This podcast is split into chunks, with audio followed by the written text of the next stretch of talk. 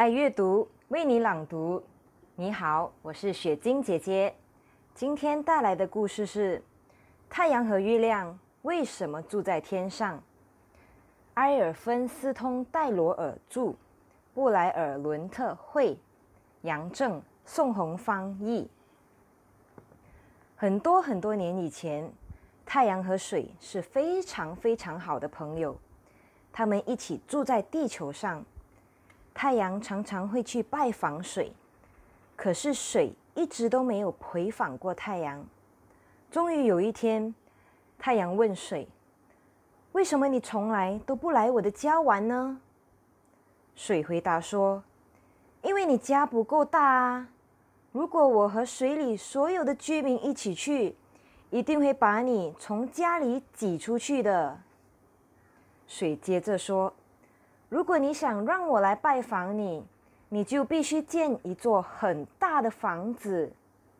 但我要提醒你，房子一定要很大很大，因为我们水族的人非常多，会占很多地方。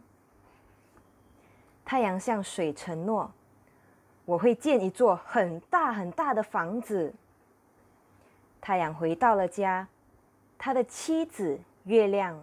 正在灿烂的笑着迎接他。太阳告诉了月亮他和水的约定。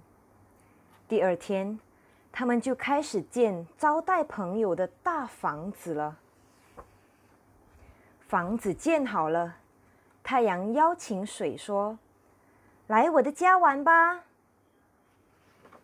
水带着他的族人来了。水族中的一个人。大声呼唤太阳：“您的房子安全吗？我们可以进来了吗？”太阳大声的回答说：“是的，很安全，朋友们进来吧。”水开始流进房子，在水的后面跟着鱼和其他水的族人。很快，水就到膝盖那么深了。水问太阳。还安不安全？太阳再次回答说：“当然。”于是，更多的水和他的族人鱼贯而入。当水到了一个人的头顶那么深的时候，水又问太阳：“你还想让更多我的族人进来吗？”太阳和月亮异口同声的说：“是啊。”不知不觉。更多的水族涌了进来，以至于太阳和月亮不得不坐到了高高的屋顶上。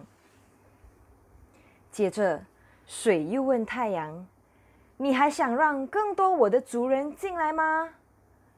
水得到的回应仍然和刚才一样。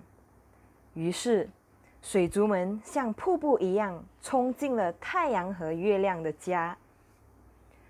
水很快就漫过了屋顶，太阳和月亮只好升啊升啊，一直升到高高的天空。从那时起，太阳和月亮就一直住在天上了。